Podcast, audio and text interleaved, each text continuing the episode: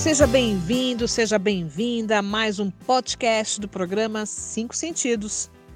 Eu sou Viviane Barbosa, jornalista, apresentadora do podcast, e junto com a Gislene Madarazzo, nós produzimos quinzenalmente pautas interessantes sobre saúde mental, saúde emocional e bem-estar para todas nós, muito importantes, principalmente nesse período de pandemia.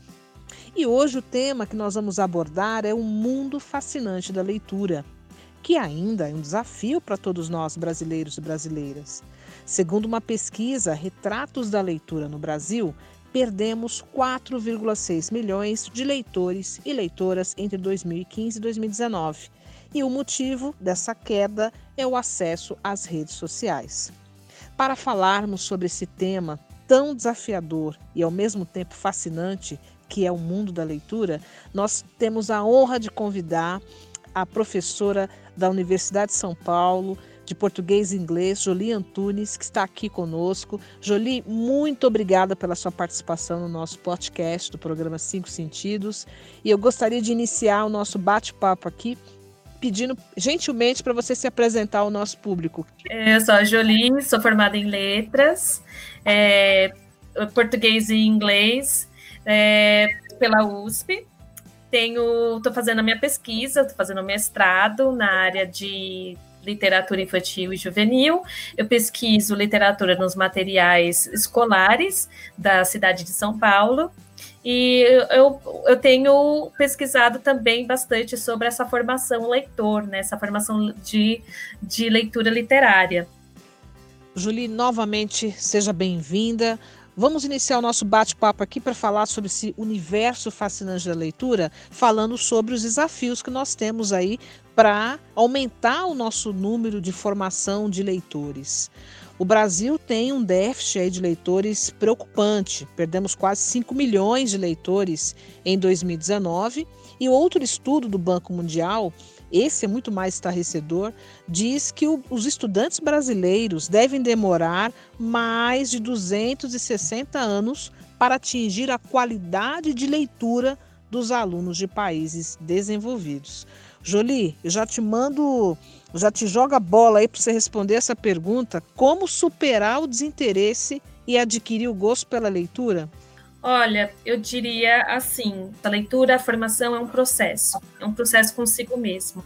Então, para você superar, porque tem, tem muitas pessoas que eu conheço, alunos que falam, falam, nossa, professora, mas esse livro tem muitas páginas, e conta o número das páginas, sabe? Nossa, mas tem 500 quem tem 500 páginas aqui, como que eu vou ler esse livro? Né? Muita coisa para ler. E já de, de cara tem é, aquela coisa, sabe, de se afastar do livro, se afastar do objeto. Já não, não quero isso, eu não vou ser capaz de ler, não, não vou querer ler. Então, a primeira coisa para ultrapassar esse desafio é se permitir permitir ter o contato, é, se conhecer também, ver o que você gosta, quais são os seus interesses, os seus gostos, o que, o que te atrai mais, né? O que, o que da leitura, o que temática você gosta, que autor você gosta, e ir atrás das, de pessoas que são leitoras, conversar com essas pessoas, tentar entrar em,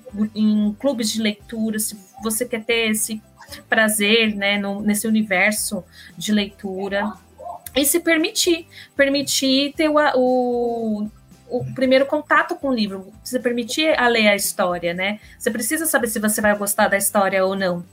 Então, esse é um, um, um, primeira, um, um primeiro aspecto que você pode fazer para ultrapassar esse, esse, essa barreira que você tem, né? Que a pessoa pode ter, né? Antes de ler um livro, né? Então, tem aquela, a, aquela expressão, não julgue o livro pela capa, né? Então dê a oportunidade para ele, dê, a chance para ele, para você ler aquele livro, para ver o que, que ele pode falar para você, né? E a gente, a gente sabe que o universo literário está cheio de temas, de temáticas, de autores, de livros, de obras, né? É só a gente conseguir se permitir dar a chance da, da gente gostar, né? E, não, e, por exemplo, não é assim rápido, né? Eu, por exemplo, leio um livro, ai, não gostei desse livro.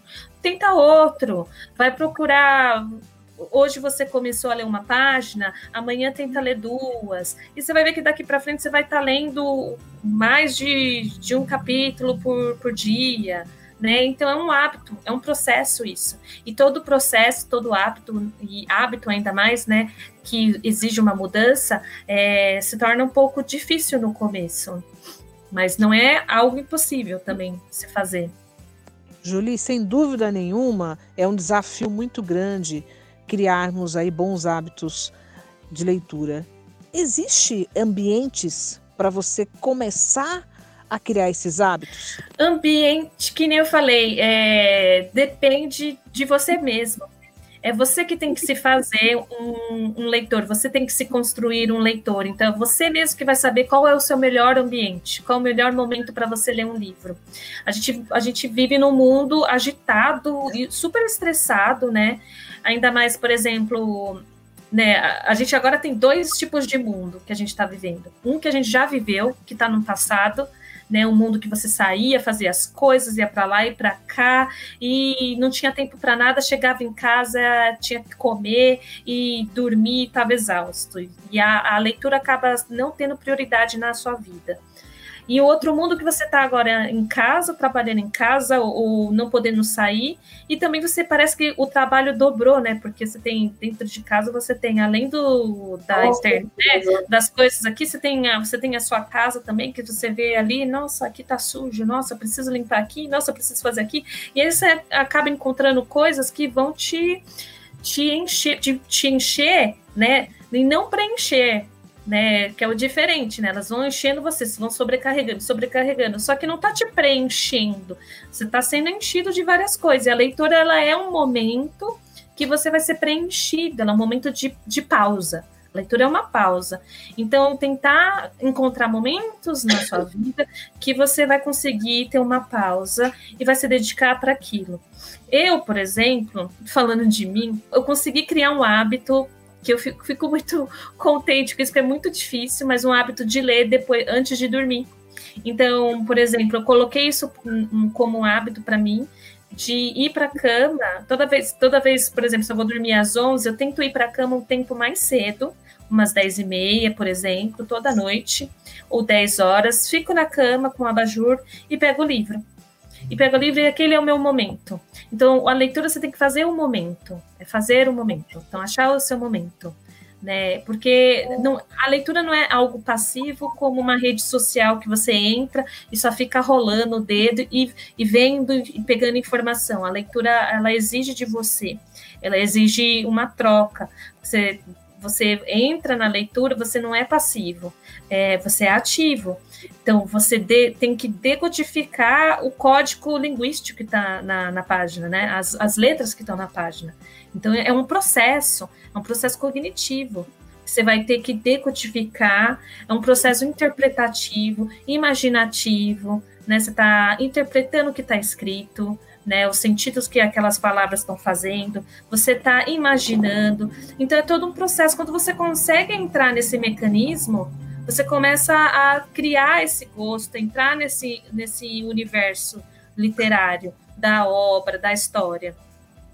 Então é, é isso, é tentar ultrapassar essas barreiras, esses, encontrar um momento e, e se permitir a ler. A pesquisa Retratos da Leitura no Brasil, que mostra que o Brasil perdeu 4,6 milhões de leitores, diz que o motivo é o acesso às redes sociais, ou seja, o brasileiro está mais conectado na rede social do que lendo o livro. Nas, eu queria que você falasse um pouco sobre esse cenário, Jolie. Como que a gente pode vencer ou ultrapassar essa barreira? Tem que criar esse modo. A, não é algo assim que nenhuma rede social né? O livro ele pede para ser aberto, ele pede para ser escrito, para ser lido. Ele está lá, é você tem que ir atrás e pegar o livro, né? E eu diria assim, por exemplo, para pais, mães que têm filhos agora nessa geração, porque nós somos de uma geração que a gente nasceu sem redes sociais. Então se torna mais fácil para a gente é, saber como manejar o seu momento na rede social. É difícil, porque é algo viciante, mas a gente consegue ainda viver sem, porque a gente não teve aquilo. Então, é, é possível. Não viver sem, porque hoje em dia é quase impossível, porque dependendo do seu uso, né? Na rede social, mas a gente sabe como mexer na rede social. O jovem que nasce agora, a criança que nasce agora, ela não sabe mexer na rede social. Ela nasce com aquilo, né? Ela, ela já tem aquilo. Ela não tem nenhuma ideia de como é, você, como ela pode utilizar aquilo, né? Então ela tem que transformar a rede social numa ferramenta, numa ferramenta que ela vai utilizar aquilo para algo, não no momento de, de ócio que ela vai ficar, né, olhando aquilo, não no momento que ela não vai fazer nada. Porque muitas vezes a gente pega o nosso momento que a gente está fazendo nada, a gente entra na rede social. E é nesse momento que você poderia pegar um livro e ler. E, e aí, com a leitura, você cria um, um mundo mesmo para você. Então, pais e mães, né, que, tá, que, vão ter, que vão ter os filhos, que têm os filhos pequenos, é adentrar os livros em casa, ver como, como essa, esse modo de de contato com a leitura, como fazer esse contato com a leitura com as crianças, né? Porque a, a leitura ela é, ela é algo afetivo e você, a gente, a gente sabe, né? O, o, o país que a gente mora é muito desigual. Então, você nascer na, em uma casa que tem que é uma casa leitora, que você tem livros, é um privilégio. É um privilégio. E realmente a leitura ela, ela, é, ela é muito beneficiar, tem muitos benefícios a leitura para a gente, mais do que as redes sociais, né? Então é só o, o jeito como a gente lida com cada uma. Eu li um artigo seu, Jolie, muito interessante, no qual você diz que a leitura é terapêutica. Jolie, conta para nós o que a leitura é capaz de realmente proporcionar e como podemos criar vínculos afetivos com os livros? Você se tornar um leitor, você querer ler, entra tudo em um processo, em um processo com você mesmo, de você se achar, de você achar o que você gosta, de você encontrar um autor, encontrar um livro, né? encontrar um momento para aquilo e estar disposto para aquilo. Então, é todo um conjunto, né? E ela se torna terapêutica a partir do momento que você consegue criar esse conjunto, você tem esse tempo, e aí você consegue adentrar nas camadas da história, na, na consegue adentrar aí na sua imaginação. Né? Por exemplo, a, a, gente, a gente tem fases na nossa vida. Então, um livro, por exemplo, ele nunca vai ser o mesmo duas vezes. Né? Então, um livro que você lê na infância, um livro que você lê na sua adolescência, ele nunca vai ser o mesmo no momento que você agora adulta, né? Porque você acaba tendo outros repertórios que você vai trazer no ato da leitura. Então, você leva consigo mesma, quando você está lendo, os seus repertórios né? E você vai criando aquele mundo. A, a, leitura é isso, é uma troca. Então você tem lá a obra e você tem o seu próprio mundo e você vai trocando na sua na leitura você vai trocando os seus repertórios que você tem e aí você vai criando o seu próprio mundo. E eu falo, eu digo muito assim, por exemplo, quando você lê um livro e o livro ele é feito, ele, ele é um o livro tem a obra e é, surge o filme do livro né? E aí, quando você lê primeiro o livro e aí você vai ver o filme, eu, por exemplo, sempre fico decepcionada, porque eu leio, eu, eu tenho até um exemplo. Uh, na época, por exemplo, eu estava lendo o Código da Vinci e eu fui ver o filme. Só que para mim, eu, eu era adolescente, para mim eu criava tanto um mundo assim com aquele Dr. London, que o London, que era o, o o professor, né? E eu criava aquele mundo, né? Aqueles, aquele mistério e tal. E quando eu fui ver o livro, eu fiquei super decepcionada. Falei, nossa, isso aqui não é nada do que eu imaginei. Né, essa igreja não é nada da, da igreja que eu imaginei, essa pessoa não é nada daquela. Desse, esse, esse personagem não é o que eu imaginei, então você fica meio decepcionada. Eu, pelo menos. E você vai criando o seu próprio mundo, você vai construindo junto o personagem também na leitura, né?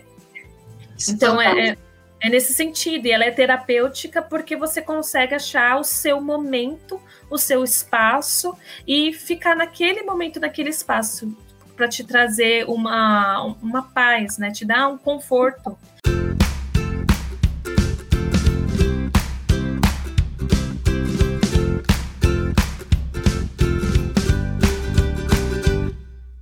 Agora é a parte das nossas dicas do programa Cinco Sentidos. Jolie, conta para nós quais livros você está lendo, que dicas de obras você nos recomenda de suspense, romance, infantil. Estou lendo nesse momento dois livros de uma vez. Um dia eu leio um, um dia eu leio outro, mas eu tenho, eu separei alguns aqui. Um que eu li, que eu gostei muito esse ano, Por Púrpura. Por Púrpura. É um romance muito lindo esse, esse, essa história. É uma história assim um pouco pesada pelos assuntos, né? Que conta você tem um, um, um, ambiente que é um ambiente do sul dos Estados Unidos, na época da segregação, né? Você tinha lá os escravos também, e aí você vê esse ambiente, né? Essa é, a história, na verdade, a narrativa, né? O enredo é a, são cartas para Deus de uma de uma moça. Ela vai escrever para Deus porque ela é separada da família dela, ela é tirada da família dela, ela é tirada dos filhos, tirada da irmã, e ela, ela, ela tem que se casar com um dono de terras e, e tem que se casar com ele porque era assim, né? A mulher tinha que se casar com alguém e ela se casa nova e ela vai escrevendo para Deus. E é muito lindo, né? Muito poético essa história. Então, foi, foi um livro que eu fiz, uma das primeiras leituras desse ano. Estou em outras leituras. Isso aqui vale, vale muito a pena, uma leitura adulta, né? Vale muito a pena para quem quiser ler, começar com um livro assim. É um livro que, que mexe, é um livro que mexe. Eu gosto de livros assim, com histórias assim, que vai mexer, né, que vai trazer algo, vai me agregar em algo. Eu tenho um também infantil, que eu gosto bastante, também gosto de livro infantil, porque eu pesquiso, né, literatura infantil e juvenil, gosto bastante, tem o livro Romeu Suspira, Julieta Espirra. Então, ah! é uma versão, uma versão cômica de como Romeu conheceu a Julieta. Então, então, do Shakespeare, né? Você tem o Romeu e Julieta, só que é uma versão mais é, engraçada para criança de como Romeu conheceu a Julieta. Olha, é uma dica boa aí para os pais aí, mães, né? Que a Julieta está falando para nós. Bacana. Sim, tem outros aqui também de suspense que eu Pode. gosto bastante. Você, como é uma leitora assídua de suspense, quais outros suspenses aí que você indica para nós? É que suspense eu gosto romance, né? Agora suspense. Eu gosto muito. Tem esse aqui que eu tô lendo, ainda não terminei, mas esse aqui é muito bom. Chama A Mulher na Janela. E ele faz. Refer... Não é que faz referência, mas ele assemelha a um filme muito antigo, que é A Janela Indiscreta do Hitchcock. E é a história de uma mulher que no começo você não sabe o que, que ela tem, né? Os problemas que ela tem, que ela, ela tá na casa dela sem sair da casa dela, ela tem uma fobia e ela tá na casa dela há mais de um ano, trancada, que ela não consegue sair para fora de casa, não faz nada. Então, e ela fica em casa, trancada todos os dias, e ela na janela dela, ela fica observando a vizinhança. Ela observa a vizinhança pela, pela câmera dela. E ela, ela é uma em, uma de, em um desses dias, né, observando toda a vida da vizinhança, ela vê um assassinato. Ela é testemunha ocular de um assassinato da vizinha dela. E aí a, toda a trama vai se desenrolar nisso, né? E aí você também vai lendo e você é, junto, você fica assim, nossa, porque é tipo um quebra-cabeça. Quebra você tem que ficar. Porque retorna da história dela antes e, e fala da história dela agora, como ela é agora, como ela era antes, né? Então você tem que fazer um quebra-cabeça aí. Um outro também que eu já li, gostei bastante, chama A Paciente Silenciosa. Esses livros eu leio por, é, à noite, porque assim, à tarde eu, eu tenho que fazer, eu tenho que ler os livros de teoria, né? É. Então, a gente precisa ter um momento assim de descanso, um momento que você vai se sentir bem, né, para ler e entrar naquele mundo, você se permitir entrar naquele mundo. Esse, por exemplo, da Paciente Silenciosa, ele é muito, ele é muito cativante, porque é a história de uma moça, né, você vê a história de uma, uma mulher e um, um homem, eles são casados, e de repente, do nada, eles, eles se dão super bem, só que ela assassina o marido, ela mata o marido. E, a, e a, o, o livro é contado na perspectiva do terapeuta dela, do psicólogo dela. E aí você fica assim, mas como que né? E aí ele vai trazendo os fatos é, como ela era antes do assassinato, porque a partir do assassinato, quando ela mata o marido, ele, ela fica muda e ela é internada no hospital psiquiatra. E ninguém consegue tirar dela o, porquê, o porquê, o motivo que ela matou o marido, né? E só que o final é muito surpreendente, vale muito a pena ler esse muito mesmo. São, tenho vários livros aqui, mas é que nem eu falei, né? Os livros eles dizem muito sobre você, porque é você que vai se construir, você que vai formar é, os seus gostos né, de leitura. Jolie, eu quero agradecer de coração essa entrevista maravilhosa sobre o universo fascinante da leitura. Eu tenho certeza que as pessoas, nossos internautas, nossas ouvintes, ao ouvirem esse podcast, vão sair daqui muito melhores, vão começar a adquirir novos hábitos de leitura e vão se permitir a conhecer esse mundo fascinante que realmente é transformador. Muito obrigada de coração pela sua participação aqui no podcast do programa Cinco Sentidos. Lembrando as nossas leitoras, nossos ouvintes, que todas as dicas que a Julie falou aqui das obras, nós vamos colocar na descrição aqui do nosso podcast. Obrigada. Tchau, tchau, tchau pessoal. Tchau. Obrigada.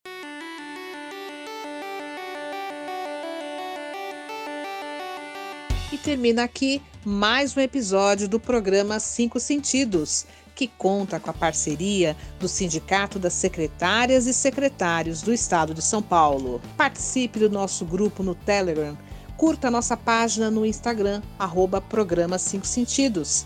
E também confira todas as dicas valiosas das nossas especialistas no nosso site www.viva5sentidos.com.br até a próxima!